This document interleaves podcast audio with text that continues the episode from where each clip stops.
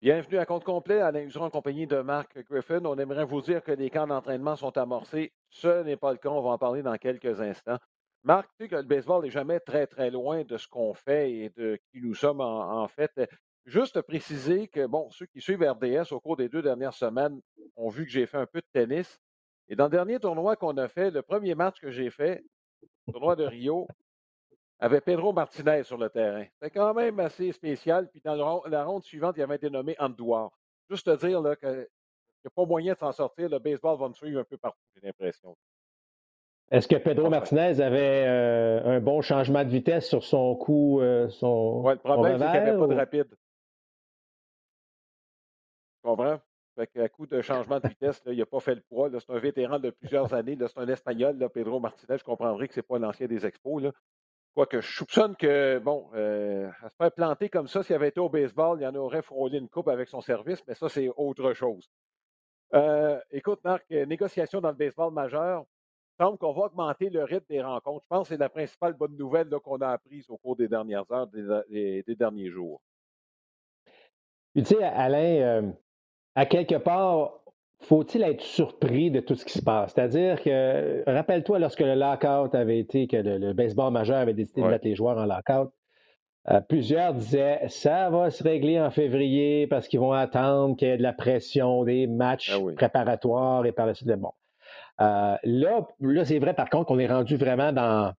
Il est, minuit moins cinq, là, parce que si on veut quatre semaines de camp d'entraînement pour préparer les lançages, je pense qu'il faut le préciser. Les joueurs de position, parfois, n'ont mm-hmm. pas besoin nécessairement d'autant de temps, mais c'est surtout pour bâtir les bras des lanceurs. Ben là, le quatre semaines, ça nous amène où il ne reste pas grand temps. Alors, euh, je suis content de savoir euh, qu'on va, euh, dès lundi, dès le début de semaine, amorcer donc des négociations quotidiennes. J'espère que, mm-hmm. que c'est vrai cette fois-ci. Écoute, on a quand même, Alain, on s'est entendu sur certaines choses. Euh, oui. Je ne dis pas que. Bon, euh, alors évidemment, on sait que le frappeur de choix, on le répète, il y aura plus d'équipes en série. Il s'agira de savoir quel format tout ça euh, prendra. donc, on est, on est au point là où. puis je sais qu'on est quand même assez éloigné sur certains, surtout au, niveau économique. Mais encore une fois, j'ai quand même bon espoir qu'on puisse trouver un terrain d'entente. Je sais qu'on a posé des gestes euh, au niveau de la paperasse, au niveau des avocats, pour que si jamais il y a entente rapide, ah, ben, qu'on ne soit pas obligé d'attendre quatre à cinq jours avant de ratifier tout ça. Alors, il y a des choses intéressantes qui se mettent en branle, euh, mais encore, toujours est-il que là, il, faut s'asseoir et il faut vraiment prendre des décisions euh, pour le bien du baseball. Juste Bon, on ne fera pas le tour de, tout ce qui est sur la table présentement, mais c'est le traitement des joueurs de première, deuxième année. Euh, troisième année, on aimerait avoir plus de joueurs entre la deuxième et la troisième en arbitrage. Il faut se rappeler qu'historiquement, Marc, c'était après deux ans. Il n'y avait pas de Super 2 qui, qui est en arbitrage.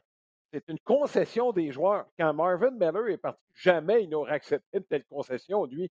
Et euh, d'ailleurs, c'est pour ça que lui qui lui a succédé n'a pas été là très, très longtemps. Mais historiquement, là, c'était après deux ans. Et ça, les joueurs aimeraient ça revenir. Les propriétaires veulent avoir le contrôle parfait des salaires. Et ça, c'est même pas négociable de la part des propriétaires. Moi, je pense que. On, en a parlé, Marc. Le système actuel fait en sorte que les, les, propriétaires ont le gros bout du bâton pendant la période la plus productive des joueurs. C'est ça que je ne comprends pas du côté des joueurs. Bon, euh, pourquoi on n'en fait pas de priorité? Les joueurs ne veulent pas bouger de ce côté-là, mais ça, ce sont des négociations, Marc, qui devraient se faire deux ans avant l'expiration de la convention collective pour changer, comprendre l'économie. Mais bref, juste pour revenir, c'est le traitement des joueurs de première, deuxième année. Le baseball majeur, eux, euh, proposent bon, euh, qu'on ait une somme dédiée à ces joueurs-là selon le WAR. C'est pas compliqué, là, c'est ce qu'on vise. Moi, j'aime pas ça, Marc, parce que, tu sais, je dis souvent, bon, la base du baseball, le coup retenu, le cours et frappe. Il n'y a pas un joueur de première, deuxième année qui va vouloir déposer un amorti si son war, euh, son salaire dépend du war. Ben, ça devient, euh, c'est que là, ça devient un jeu très individuel. C'est que là, le ben joueur pense pour lui et non pour l'équipe. Alors, c'est sûr que ça, ça devient un peu plus tannant aussi. Euh, du côté des joueurs, c'est sûr que moi, je penche du côté des joueurs un peu dans le sens que je, comprends. Tu as parlé du, les propriétaires ont le gros bout du bâton. Par contre, dans ces négociations-là, bon, tu as parlé évidemment des, joueurs de première année, mais tu vois que les joueurs présentement, leur stratégie, c'est que tout groupe d'âge, on veut augmenter le salaire. Euh, tout, tout, est là. Bon, c'est sûr qu'à un moment donné, il va falloir qu'ils choisissent. on ne pourra pas terminer la négociation en pensant que euh, les joueurs vont, en fait, tous les groupes d'âge. je parle des, trois premières années, ceux qui sont admissibles à l'arbitrage, euh, ceux qui deviennent joueurs autonomes. Bon.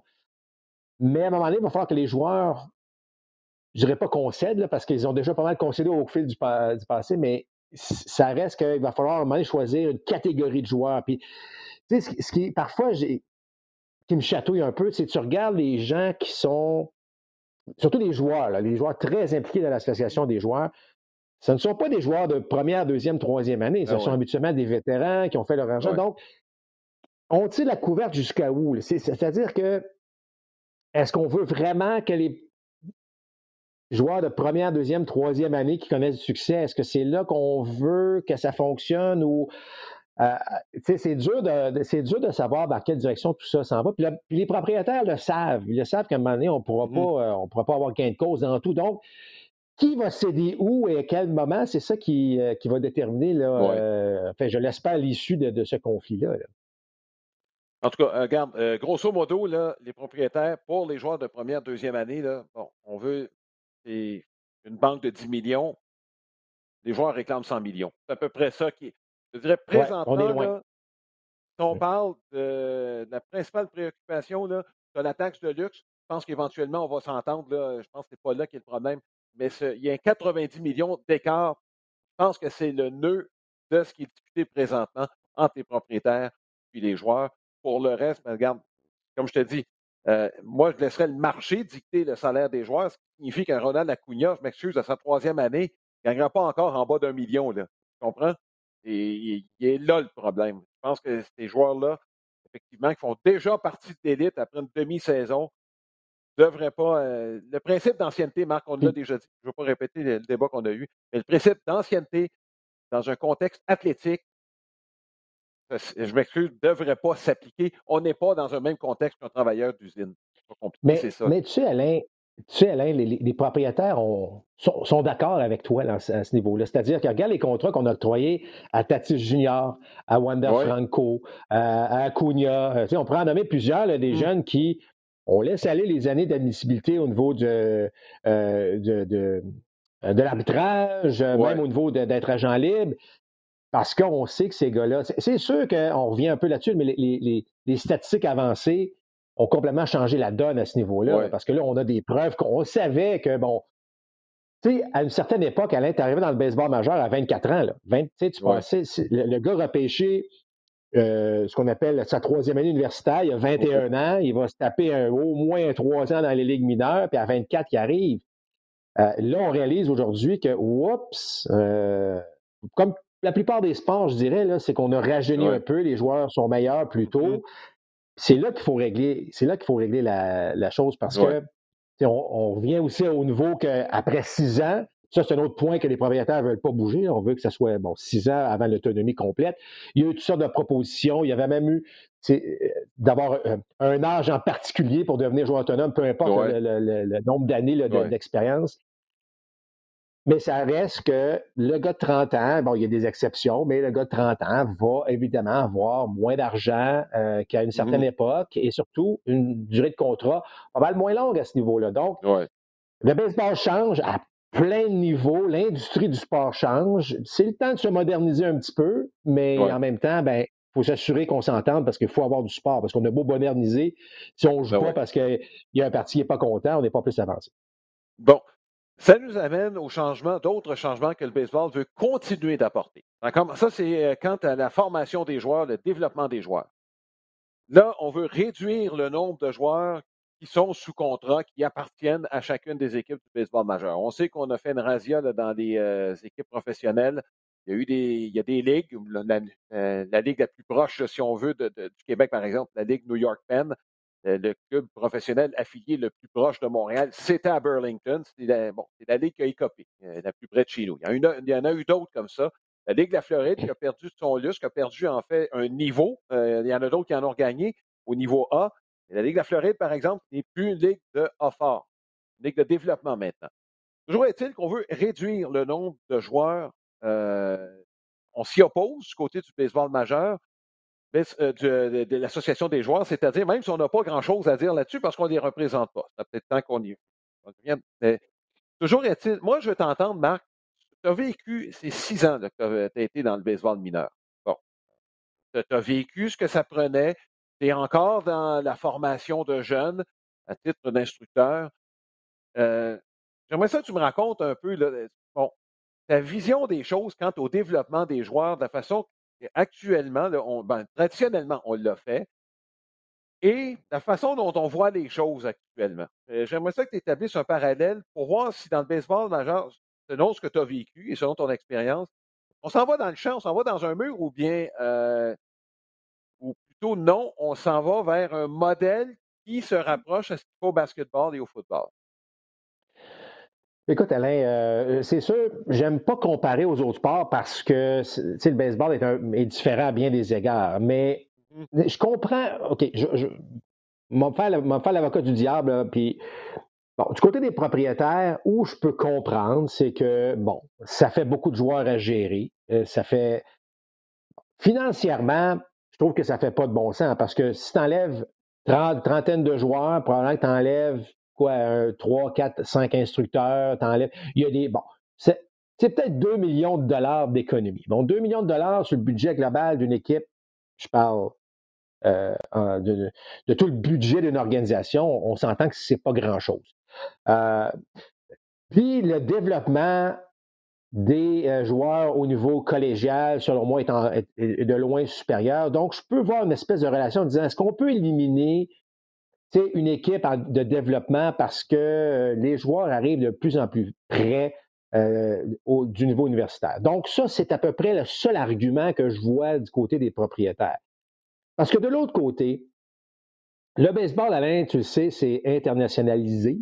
Euh, mm-hmm. beaucoup de joueurs, encore une fois, qui proviennent soit de la République, du Venezuela, on a vu des joueurs du Nicaragua, on a vu des joueurs de la Colombie, l'Asie, évidemment, de plus en plus. Il y a certains joueurs de l'Europe. Tout ça pour dire que juste d'être signé au niveau professionnel, c'est un exploit en soi, selon moi. Puis là, ben, tu un développement à faire. Puis c'est sûr que sur les 150 joueurs que tu tentes de développer pour ton équipe majeure, c'est sûr qu'il n'y en aura pas 125 qui vont faire le baseball majeur. Là, je comprends qu'il y en a, mais à un moment donné, il faut que tu trouves le moyen de développer ces joueurs-là. Mais le point le plus important, selon moi, c'est quel sport, parce que le sport le baseball professionnel mineur, là, tu t'en vas dans les racines des gens, tu t'en vas les prendre dans leur village, dans leur. Tu comprends ce que je veux dire? C'est que là, là, tu t'en. Le sport de chacune, tu sais, de Great Falls, Montana, là, quand les Dodgers arrivaient là, c'était la Ligue recrue. Les joueurs étaient des vedettes. La, ville tournait autour de, ce, de, ce, de ces matchs-là durant l'été. C'était le happening à tous les soirs qu'il y avait des matchs. Mais ça, ça se passe un peu partout. Puis, je, pour utiliser une expression populaire dans le sport, là, pour promoter ton sport, là, euh, y a-t-il une meilleure façon de le faire? C'est, d'aller montrer ton, ton sport euh, à travers ça. Puis, donc, le marketing, le développement, le, appelle-le comme tu veux, là, mais je trouve ça épouvantable de ne plus vouloir contrôler ton produit, le donner à quelqu'un d'autre pour une fraction du prix. C'est là, que c'est là qu'Alain, que, que, que j'ai un peu de misère à comprendre les raisons qui sont derrière. C'est parce que tu engages trois coachs de plus, puis qui te ça a pas. Je trouve que là, c'est là, moi, que je, je, que je suis pas d'accord. Est-ce que est-ce qu'on a est-ce qu'on a besoin de. Les contrats sont faits, Alain, le baseball professionnel est fait. Euh, contractuellement, puis c'est fait au niveau bon, de la logique, c'est que tu as six ans pour nous prouver que tu es capable d'être dans, dans le baseball majeur. C'est un, peu, un mm-hmm. peu le principe. Tu arrives à un recrue, tu montes un moyen, A fort, 2A, 3A, puis on espère que tu atteins les ligues majeures. Puis après six ans, tu peux devenir joueur autonome parce que là, c'est après six ans. Bon, tout est fait en fonction de ça. Donc, donner la chance aux joueurs de, de, montrer ce qu'ils savent faire, puis encore une fois, je le dis, à faible coût en rapport avec un budget global de l'organisation, mais qu'en plus, c'est capable d'aller rejoindre à peu près tout le monde aux États-Unis, certes, là, un peu au Canada, évidemment, là, mais pour que ce sport-là puisse grandir, puis que tu puisses aimer le sport, puis que tu puisses éventuellement regarder. Alors, c'est comme si, OK, ben là, on, joue trop au baseball, on va enlever des équipes. ça n'a pas de bon sens, selon moi. Oui, je comprends absolument ce que tu dis. Écoute, c'est d'assurer une présence dans des communautés pour qui c'est la grosse affaire, l'équipe de baseball. Ah, ces gens-là vont, ils vont suivre. Ils vont, tu peux suivre un joueur, tu vas, je veux dire, ça, parle de baseball. Donc, ce ne soit pas, nécessairement du baseball majeur, mais ça parle de baseball. C'est ce que tu veux. Tu veux, tu veux que ton sport rayonne partout. Ben, c'est sûr. Mais tu sais, Great Falls, Pedro Martinez est passé par là. Je te garantis que quand euh, il a été élu au temps de la renommée, Great Falls, euh, je te garantis qu'on a souligné le fait qu'il est passé là. Convaincu. Oui. Euh, ce que j'ai vu, Marc, un petit peu par rapport à tous ces changements-là, il y a deux aspects. Un, c'est que le baseball majeur ne veut pas modifier sa façon de faire, bon, euh, sa structure économique. Autrement dit, on a un budget déjà prévu pour le baseball mineur. On ne veut pas le changer, ce budget-là, mais on veut augmenter le salaire des joueurs qui y sont. Donc, en ayant moins de joueurs, ça augmente le salaire moyen. On pourrait décider d'allouer moins d'argent dans un autre. Bon, Bon, ce que j'ai lu, semble-t-il, c'est la mentalité dans le baseball majeur. On veut que l'argent principalement soit au niveau majeur. Ça, c'est un point. Et deux, c'est qu'on regarde ce qui se fait ailleurs. Je sais que tu as parlé tantôt, on ne veut pas comparer ce qui se fait ailleurs, sauf qu'on regarde en basketball, on regarde au football. Le baseball est, l'équipe qui a de loin le plus de joueurs sous contrôle. Il y a le plus de dépenses euh, au niveau de la formation des joueurs. au football, euh, tu n'as pas de club école, un taxi squad. Et là, les gars qui, font partie du taxi squad font quand même de bons salaires. Tu es mieux payé dans un taxi squad que tu es payé dans la Ligue canadienne de football. Ça peut te donner une idée. un gars dans le taxi squad dans la NFL peut gagner jusqu'à 100 000 par année. Au basketball, bon, euh, tu as cinq joueurs sur le terrain. C'est pour rien que les salaires sont si élevés. Tu as une masse salariale qui est équivalente, mais tu as cinq joueurs à payer. Euh, bon, euh, si tu veux avoir le gros salaire, euh, au basket, bon, tu dans le bon sport. Mais c'est ça. Et c'est comme ça que ça fonctionne dans les autres sports. Et on regarde ça, puis dans la tête des dirigeants, on se dit est-ce qu'il n'y a pas un moyen d'utiliser au moins une partie de ce modèle-là? Et semble-t-il que c'est vraiment ce qui motive les dirigeants du baseball majeur à aller dans la direction qu'on a mentionnée tantôt quant à la réduction des effectifs dans le baseball majeur et par ce fait d'élimination d'équipes. Ben, écoute, le raisonnement se tient à un certain niveau. Par contre, tu mmh. sors de la NCAA ou en tout cas que ce soit du basket ou du football universitaire, tu t'en vas directement dans la NFL. Si tu ne fais pas l'équipe, il se passe quoi? Il se passe quoi là, si tu ne fais pas l'équipe? Si tu es repéré. non, mais je veux dire, tu fais quoi? Tu, prends ta retraite, tu t'en vas jouer dans. Je ne sais pas, là. alors, tu sais, je prends Aaron Judge. Aaron Judge a fait son entrée à quel âge dans le baseball majeur? Oui. 24 ans. Il va, Bon, 24 ans. Alors, 24. Alors, euh, tu sais, tu prends une chance sur Judge, euh, mais il n'est pas prêt. Euh, tu le laisses aller, puis on le perd, puis il s'en va faire un autre sport parce qu'il est, il est bon pour faire les autres sports. Mais ce que je veux dire, c'est que le baseball permet aussi d'avoir des belles histoires. De, ça donne de la chance à plus de monde. Tu sais, de, de, de puis tu sais, c'est un sport qu'on le dit souvent, développement tardif, c'est-à-dire que là, on mmh. atteint vraiment une espèce de maturité physique et mentale autour de 27, 28 ans. Alors, en tout cas, c'est pour ça que j'aime pas comparer. Je, comprends les dirigeants de vouloir s'approcher à ça, mais le baseball est unique. Le baseball, il est bon. Techniquement, il n'y a pas de cadran. Peut-être qu'il va en avoir un jour, mais en ce moment, il n'y a, pas de cadran. C'est un sport très différent. Il n'y a pas, pas, une, pas une zone à l'est puis une zone à l'ouest, puis le premier qui marque un but dans un temps déterminé qui gagne. C'est pas ça. On est complètement ailleurs dans le baseball. C'est un autre sport, c'est une autre façon de penser j'ose espérer qu'on va regarder cette, cette manière de, de faire-là. Puis, euh, je, me répète peut-être, mais le fait de, de, promouvoir donc tes équipes à mmh travers à peu près partout, ça, ça, a une valeur. Ça, ça, ça, mmh ça a une valeur. Bon. Maintenant, est-ce que ça peut être un hybride en disant, ben, on va en enlever encore une trentaine, on va garocher ça encore une fois dans les mains des équipes indépendantes, puis là, ils vont dire, ben, ah le ben baseball va quand même pouvoir se développer. C'est bien. Mais ça reste que tu t'enlèves quand même le contrôle de ton produit d'une façon. Puis ce que je dis, c'est que c'est pas un prix très élevé. Si tu me dis là qu'on enlève 30 joueurs ou on enlève deux équipes, il y a des économies de 25-30 millions pour les Pirates de Pittsburgh, je te dirais OK, ben là, ça commence à. Moi, c'est de l'argent, là. Tu sais, ça commence à être un. Mais, mais, on n'est pas là. Fait c'est pour ça que c'est un dossier qui. Euh, mais qui semble, en tout cas, chez les propriétaires, vouloir euh, faire des changements euh, plus tôt que tard à ce niveau-là. Là. Oui, j'écoute, moi j'ai l'impression qu'on veut effectivement copier un peu ce qui se fait dans les autres sports, malgré les euh, comparaisons peuvent être boiteuses. Et là, je fais encore référence à ton expérience. Marc, tu as vécu ce que c'était être dirigé au niveau professionnel. Tu as vu des gens être dirigés au niveau universitaire. Est-ce que le niveau de formation peut être le même dans, bon, que tu passes par un ou l'autre?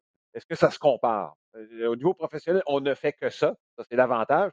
Tu as quand même des programmes importants universitaires. Est-ce qu'on peut compenser, autrement dit? Est-ce qu'il y a un équivalent, même s'il y a un avantage à l'université?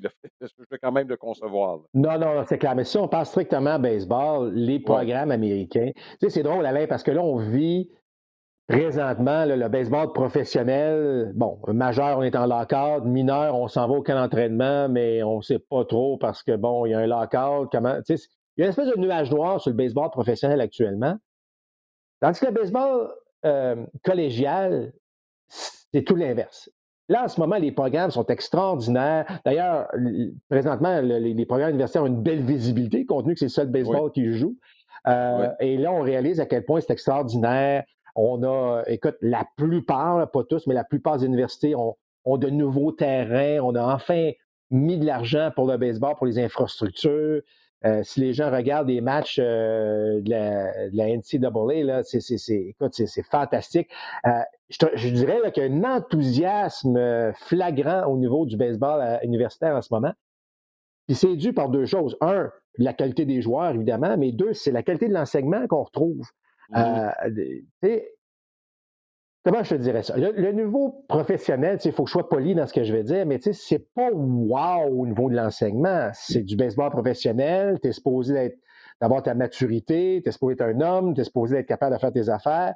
On t'est laissé pas mal à toi-même, c'est ce que je veux dire. Ah euh, donc, c'est bien, mais c'est ce que les gens à l'université, surtout ceux qui arrivent dans de grosses universités, arrivent dans le baseball professionnel, il peut avoir un choc, puis le choc n'est pas nécessairement positif, dans le sens que là, tu arrives avec des facilités incroyables, des facilités d'entraînement tout à fait exceptionnelles, puis tu arrives dans, le A moyen à Yakima, euh, dans l'État de Washington, c'est pas le grand luxe, là. Euh, mais il faut que tu joues à la balle. Donc, mais, mais, donc, au niveau baseball, le baseball universitaire n'a rien à envier au baseball professionnel. C'est sûr qu'une fois que tu as un uniforme du baseball professionnel, euh, bon, tes chances d'accéder un peu plus haut sont toujours meilleures. Puis, euh, mais je peux pas dire, moi, que l'enseignement, quand je suis arrivé dans le baseball professionnel, me dire que là, l'enseignement était au-delà de ce que je pensais. Non, pas du tout. Ah euh, c'est bien, c'était très bien. Mm-hmm. Mais le joueur doit progresser avec l'aide, évidemment, de certains instructeurs, mais tu es là pour gagner. Euh, tu es là pour. Puis même au niveau A, là, le gérant qui est au niveau A, Alain, là, oui, il veut développer ses joueurs. Mais lui aussi, il veut monter dans le 2A. Comme l'arbitre, il veut monter dans le 2A. Fait que l'arbitre va être tenté d'être le meilleur possible.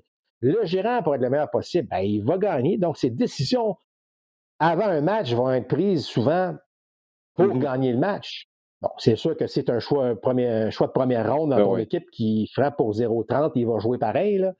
Mais alors, tout ça fait en sorte que il n'y a pas une énorme différence euh, à ce niveau-là, au niveau de l'enseignement baseball. D'ailleurs, c'est pour cette raison qu'on retrouve de plus en plus de joueurs dans le baseball majeur, plus jeunes, qui ont été dans des programmes universitaires solides, qui passent un an et demi, deux ans seulement dans la Ligue mineure, contrairement à quatre ans il y a une quinzaine d'années. Oui, effectivement. Bon, regarde, euh, ah, moi, j'ai l'impression. En tout cas, c'est un retournement parce que rappelle-toi, il y a une quinzaine d'années, 15-20 ans, euh, c'était pas rose dans la NCAA. Il y avait plusieurs programmes, en fait, universités qui avaient décidé de délaisser leur programme de baseball. Euh, il y avait de sérieuses inquiétudes quant à l'avenir du baseball universitaire, alors que là, ben, évidemment, en raison des, des, décisions du baseball majeur, peut-être en train de voir un renversement de situation. Marc, deux autres sujets. Euh, on va revenir au baseball universitaire pour terminer, mais rapidement, bon, le dossier Tyler Skaggs. Euh, bon, il y a un employé de l'équipe qui a été condamné là, pour lui avoir fourni les euh, substances qui ont fait en sorte que Skaggs, éventuellement, ce qui a mené à son décès. Matt Harvey, euh, témoigné, a fourni certaines substances qui font en sorte que si lui a un contrat, pourrait commencer par une suspension. Euh, c'est encore courant, hein, euh, l'utilisation de substances probablement créées par cette pression de garder sa place dans, ce qui est une jungle. Donc, tant et aussi longtemps que ça va être compétitif de la sorte, les tentations vont être là, Marc. Je ne vois pas comment ça va être différent dans 20 ans. C'est dommage à dire, là, mais euh, ça va être. Tu ne peux pas faire abstraction de la volonté de quelqu'un de vouloir s'améliorer dans un contexte ultra compétitif même en prenant des détours. Écoute, c'est tellement une histoire triste, hein, parce que là, ça s'est terminé malheureusement par un décès d'un joueur très populaire, euh, Tyler Skaggs. Euh, puis si ça arrive chez les Angels, c'est pas parce que ça arrive, euh, ça arrive pas nulle part ailleurs. Ah puis je veux pas faire comparer ça, mais c'est comme le scandale, le scandale des, des, signaux volés des Astros. Là. Les Astros se sont fait prendre, mais on s'entend que ça s'est passé dans d'autres équipes aussi. C'est ça qui est malheureux. Alors, oui, tu as raison. Écoute, euh, moi, moi, quand j'ai lu le livre d'Éric Gagné, puis, euh, je dis pas que tu comprends mieux pourquoi, mais tu sais, la pression de, la, pression de, de, vouloir plaire à tes coéquipiers, à ton organisation qui te paye très cher, euh, ou tu es, à la veille d'avoir un contrat. Euh, il y a tellement il y a de situations qui font en sorte que ça devient tentant. Je ne vous dis pas que c'est bon, là, mais je vous dis que placez-vous parfois mmh dans ces situations-là. Euh, c'est de plus en plus surveillé, mais il y a toujours un petit crack entre les deux chaises qui fait qu'il y a quelque chose qui passe. Et, euh, écoute, j'espère que ça va encore une fois. Bon, je ne pas sonner le réveil parce que ça, ça, a sonné depuis un petit bout de temps, là, mais qu'on fasse encore plus attention, qu'on trouve le moyen de. Mais je, peux, je peux comprendre, Alain. Euh, malheureusement, j'aime pas ça dire ça, mais je peux comprendre. Puis plusieurs années plus tard, je peux encore une fois vous dire que si quelqu'un d'influent était venu me voir, moi, personnellement, puis me dire Écoute, Marc, tout ce qui te manque, c'était peut-être un petit peu de pop qu'on appelle, un petit peu de puissance. Essaye donc ça. C'est pas illégal, parce qu'à l'époque, à mon époque, c'était pas illégal. C'est pas illégal. Essaye ça. Sans trop savoir ce que ça va faire à ton corps, je peux honnêtement pas dire aujourd'hui que j'aurais dit non, non, non, non. J'aurais peut-être, j'aurais peut-être dit non, mais je l'aurais considéré, je suis convaincu, parce que tu es rendu à 23, euh, tu approches 24 ans, euh, tu veux, tu sais, il faut, faut, que tu fasses ton petit bout de chemin là, pour monter. Tout ça pour dire que c'est extrêmement triste. Euh, puis dans, ces cas-là, souvent, les gens qui sont condamnés, ben, ils voulaient, je dirais pas qu'ils voulaient bien faire, mais en quelque part, ben, ils se sont fait prendre dans une situation euh, épouvantable. Alors, malheureusement, c'est arrivé encore au baseball. Ça arrive dans d'autres sports aussi, là, mais euh, c'est. Euh, ce sont des sujets qui reviennent trop souvent, mais qui malheureusement sont inévitables, selon moi, dans la situation dans laquelle souvent les athlètes se retrouvent. Oui, écoute, oui, c'est comme je dis, dans un milieu qui est hyper compétitif, très difficile de, je dirais, d'empêcher quiconque de vouloir s'améliorer au dépens même de sa santé Mais, Il faut faire attention, Alain, c'est pas toujours de s'améliorer, c'est de se sentir bien. Il y a une différence des fois, tu comprends? C'est que il y a des substances qui te permettent effectivement d'être plus fort physiquement parce que tu t'entraînes plus. Bon, puis on connaît la, règle de ça, mais il y a aussi des joueurs qui, tu sais, l'anxiété, euh, contrôler tes ah émotions, euh, c'est bon. Alors, euh, bien dormir, être en forme, effectivement. Donc, il y a tout ça là, qui, qui c'est pas juste de te sortir, de lancer plus fort ou frapper plus loin que l'autre. C'est d'être juste confortable mm-hmm. sur un monticule, par exemple, dans le cas de Tyler Skaggs. Alors, c'est pas évident. C'est pas évident. Dernier sujet, Marc, euh, tu as porté à mon attention euh, quelque chose d'intéressant en ce qui concerne l'utilisation de la technologie au niveau universitaire et ça implique Vanderbilt. Euh, précurseur dans plusieurs aspects du développement des, joueurs. Euh, Vanderbilt, juste dire comme ça que c'est pas une université de deuxième ordre en, baseball. par Baseball America sont classés deuxième avant que la saison commence. Donc, on va probablement. Il y a des bonnes chances qu'on les voit dans la série mondiale universitaire au mois de juin.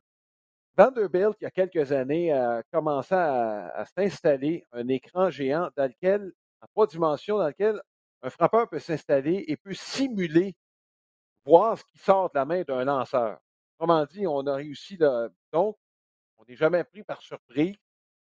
Ça va venir à 100 000 à l'heure. Marc, quand on arrive dans le rectangle, on est capable, même si c'est un nouveau lanceur, on a une certaine familiarité. Pas qu'on pas y lancer. Et là, ça va encore plus loin.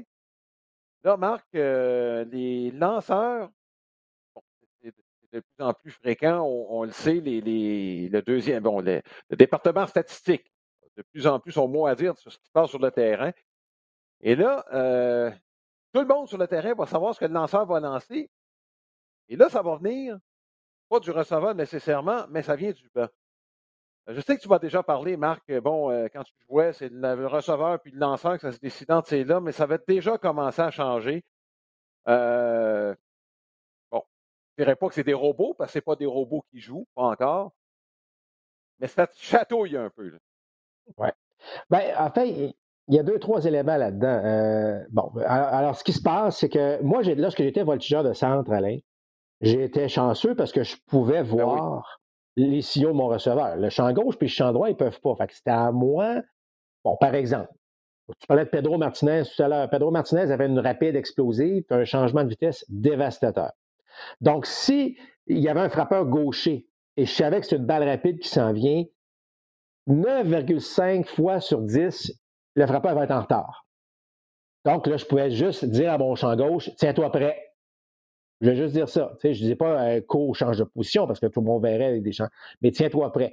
À l'inverse, lorsqu'il y avait un changement de vitesse, euh, je disais à mon champ droit, sur un frappeur gaucher, tiens-toi prêt. Parce que là, il peut être bien en avance, puis venir bon. Alors, j'avais ce luxe. Là, Vanderbilt, ce qu'ils ont décidé de faire, c'est que tout le monde a une petite montre, un petit bracelet électronique le, gérant ou l'instructeur des lanceurs décide malheureusement de chaque lancer. ça, c'est l'autre point qu'on va revenir après. Alors, chacun des joueurs sur le terrain sait quel lancer qui s'en vient de la part du lanceur. Évidemment, les joueurs de l'équipe connaissent le répertoire du lanceur. Est-ce que c'est un lanceur de puissance, un lanceur de précision, peu importe. Alors, les joueurs savent euh, tous euh, en temps réel, donc il n'y a pas de perte de temps, il n'y a, pas de, a pas un voltigeur qui dit fais attention, euh, la communication est directe. Que la communication soit directe, bon, est-ce que la technologie entre dans le baseball? Je pense que c'était inévitable. Allez, on a beau essayer de dire baseball, c'est un sport traditionnaliste. Ça va arriver. Ça, c'est des choses. Puis là, Là, il pourrait avoir des, euh, des vols de signaux si quelqu'un réussit à infiltrer les bracelets, mais ça, c'est une autre histoire. Ce que, j'aime un peu moins... des hackers, c'est ça que tu es en train de dire. ce que j'aime un peu moins dans ce cas-ci, euh, c'est que je trouve qu'à l'université, rendu dans la division 1, un programme comme Vanderbilt, je m'explique mal encore que le lanceur ne peut pas décider de ses lancers. Euh, tu sais, tu as parlé tantôt de robots, là malheureusement, on s'en va vers ça, Alain, puis c'est ça qui m'agace le plus. Parce que là, mmh. non seulement le lanceur, il est là, il ne peut même plus décider quel lancer. Le receveur, qui lui était tellement bon à guider ses lanceurs, à connaître les frappeurs adverses, là, on ne les met pas dans des situations d'apprentissage. Tu comprends ce que je veux dire? Alors là, mmh. on va arriver dans le baseball professionnel, puis là, c'est là, là que ça joue un petit peu, ça se garde. Est-ce que le lanceur est capable de, d'imiter les choix de tir de son gérant à un certain moment donné. C'est la liberté de, d'exceller, la liberté de choisir. Tu sais, un lanceur, il sait comment il sent au monticule. Aujourd'hui, là, je suis pas capable de mettre ma balle rapide où ce que je veux. Alors, tu sais, mais les statistiques disent Ouais, mais là, il faut que tu lances une balle rapide, là, parce que là, c'est, là, que tu as du succès. C'est, la seule chose que je trouve de valeur. L'aspect électronique, Alain, regarde, on est en 2022, là. Je m'amener, là, euh, faut se dire, regarde, ça va faire partie du sport professionnel. Euh, on n'a pas fini d'évoluer à ce niveau-là. Puis, est-ce que ça peut accélérer? Est-ce que ça peut accélérer le fait qu'un lanceur dise non, oui, peut-être, euh, euh, je retire son pied de la plaque parce que c'est trop long, je reviens? Est-ce qu'on peut avoir une communication? Je ne sais pas. J'imagine que ça s'en vient aussi vite même que l'arbitre euh, électronique ou la zone de prise électronique. Bon, alors tout ça pour dire que l'évolution, l'électronique, les statistiques avancées, on, on peut juste plus l'éviter. C'est là ça modernise le sport. Est-ce que c'est bon ou non? On pourrait en débattre encore, mais ça va venir faire partie du sport encore plus, euh, même si le baseball, encore une fois, est mm-hmm. un sport qui euh, a semblé vouloir éviter ça le plus longtemps possible. Mm-hmm. Ben, écoute, c'est le même débat qu'on a eu il y a à peu près il y a une trentaine d'années dans la NFL. Début des années 80, fin 70-80, euh, dans la NFL, les corps arrière étaient capables encore d'être ceux qui décidaient du jeu offensif à venir. Aujourd'hui, il n'y a pas un seul corps arrière qui décide c'est quoi le jeu qui s'en vient. Là, je m'excuse, mais tous les jeux proviennent du banc. Est-ce qu'il n'y a pas un parallèle à faire un peu avec cette transition-là qui est en train de s'effectuer? Je ne sais pas. Est-ce que Tom Brady décide jamais ou décidait jamais de, son jeu? En tout cas, peut-être, peut-être pas. Mais, euh, mais euh, viennent du banc. T'sais, écoute, fort possible, ben comme, écoute, regarde Alain, depuis, euh, on va dire, une dizaine d'années, une douzaine d'années, tu me corrigeras, ou que le gérant euh, se fait juste écrire, là, il, fait, se fait dire c'est qui, c'est qui la formation partante, parce qu'en haut, on l'a décidé. Donc, ça évolue. Euh, ça évolue, puis c'est comme ça. les décisions sont prises différemment. Est-ce que le sport est meilleur pour ça? Ouais. Je sais pas. Moi, j'écoute, j'écoute encore euh, à la chaîne euh, MLB Network des, matchs des années 80 et 90. Puis euh, je trouve ça le fun. Je trouve ça vraiment. Je ne peux pas dire que le baseball est rendu bien meilleur. Les athlètes sont meilleurs. Parce que le mm-hmm. spectacle est encore meilleur. C'est bon, tu sais. Je suis un fan, là, je, je, suis un fan. Mais euh, je ne sais pas. est-ce que tout ça a, fait, permis que le, le baseball est maintenant ailleurs? Non. Selon mmh. moi, non. Est-ce que ça se modernise? Oui. Mais euh, un bon match de baseball des années 70 ou des années 80 ou des années 2000, ça reste un bon match de baseball, point. oui, euh, oui. Et juste revenir que, bon, le fait que les gérants aient leur mot à dire, là, ça, ça, va plus loin que le gérant. Je me rappelle Gary Carter, quand il a fait son deuxième séjour avec les Expos, euh, il est arrivé, lui, puis euh, Philippe, qui, s'en venait comme lancer, il est arrivé, puis Carter, il disait, moi, j'ai toujours été celui qui commandait les tirs. J'arrive à Montréal, puis c'est Philippe qui mène. Il n'était pas dans, la même réalité du tout, là. Donc, c'était commencé, Philippe, c'était pas l'exception, là. Ben, Philippe, en fait, choisissait il y avait certains joueurs avec lesquels il décidait et certains mm-hmm. autres avec lesquels il laissait aller. Et Philippe avait cette, euh, mm-hmm. cette, grande capacité, cette grande qualité, je dirais, là, de, de, de dire quoi dire à quelqu'un puis qui ne disait pas nécessairement à l'autre. Larry, Larry, Walker, là, n'est pas le gars le plus, euh, je dirais comment, le plus sérieux à, à, à ben l'extérieur du terrain. Mais Philippe, il dit, gars, moi, quand il se présente dans les deux lignes blanches, il joue. Par contre, lorsqu'un mm-hmm. jeune joueur qui arrive, euh, Orlando Cabrera, là, pour un exemple, là, il va dire, regarde, tu vas te placer là, tu vas te faire ci, tu vas faire ça. Donc, il était capable de s'adapter à ça, ce qui, était, ce qui, a rendu Philippe, je pense, très, très bon à ces mots-là. Mais effectivement, de, Carter, au moment où il a commencé sa carrière et il l'a terminé, c'était mm-hmm. le baseball avait déjà changé à ce niveau-là. Je ne sais pas, je, suis toujours peut-être, peut-être je suis vieux jeu, Alain, mais j'aime donner la responsabilité aux joueurs de faire leur travail, de, tu sais, je veux dire, je m'imagine pas Greg Maddox au monticule, puis on, on dit quoi lancer. Tu sais, dans ma tête, ça, ça marche pas, ça. Alors, euh, c'est sûr que le baseball moderne, encore une fois, est différent, mais je trouve que je trouve qu'on donne trop de responsabilités aux, gérants à ce moment-là. Laissons un peu libre cours aux joueurs, mais ça, c'est une opinion personnelle. Oui, ben, j'ai tendance à être d'accord. Je ne sais pas quel est le, en tout cas, où on va trouver je dirais, le, meilleur compromis entre les deux. Euh, le niveau de préparation, le bon, ce qui se fait en dehors du moment où ça se joue m'importe peu. Mais effectivement, on enlève tous les bidules électroniques qui sont sur le terrain et je te dirais même les interactions entre instructeurs et, joueurs pendant que ça joue. Je dirais pratiquement jusque-là en ce qui me concerne. Euh, mais euh, comme, ça, à ce moment-là, oui, c'est les joueurs qui décideraient de ce, de, ce qui passe sur le terrain. C'est encore le cas. Là. Je c'est eux qui ont le bâton et la balle dans les mains. Sauf que j'aimerais ça effectivement que ça se passe entre joueurs comme tel. Euh, sachant fort bien qu'au cours des prochaines années, bon, la technologie qui prend déjà pas mal de place va peut-être en prendre encore plus. Marc, j'espère que la prochaine fois qu'on va se parler, on sera au camp d'entraînement. Je sais qu'en Arizona. J'ai confiance, euh, Alain. Moi aussi.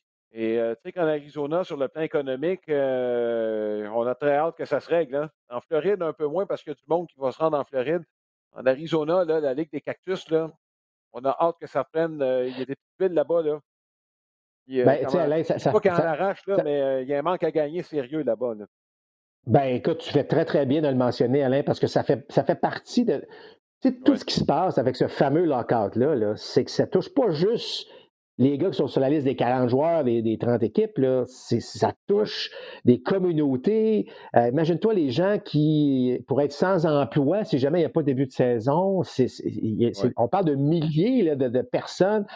Puis l'économie euh, du baseball, bon, ça gère beaucoup d'économies, tu t'en parles. Donc, euh, juste en terminant, tu as vu hein, que le, baseball majeur avait mis un communiqué disant ben là, lorsqu'on a annoncé qu'on allait euh, éliminer, euh, en fait, les, premiers matchs de camp d'entraînement. On dit, ben, écoutez, vu qu'on n'a pas encore d'entente et le lockout, et l'association des joueurs qui répond, un instant, là, c'est vous qui nous avez mis en lockout. Nous, on est prêt à aller sur les terrains et continuer à négocier, mais c'est votre faute. Alors, je sais que c'est pas rose entre les deux, mais je suis pas mal convaincu que le gros bon sens va faire, refaire surface euh, à ce niveau-là. Le fait qu'on a augmenté la cadence des rencontres là, va probablement faire en sorte que, en tout cas, croise les doigts, là, mais euh, j'ai confiance moi aussi que la prochaine fois qu'on va se parler, il y aura des joueurs sur le terrain. Ben, d'ici là, Marc, porte-toi bien. Et on espère qu'on va parler de baseball et euh, bon, des prédictions peut-être de la saison à venir lorsqu'on vous reverra à compte complet. Salut tout le monde, à bientôt.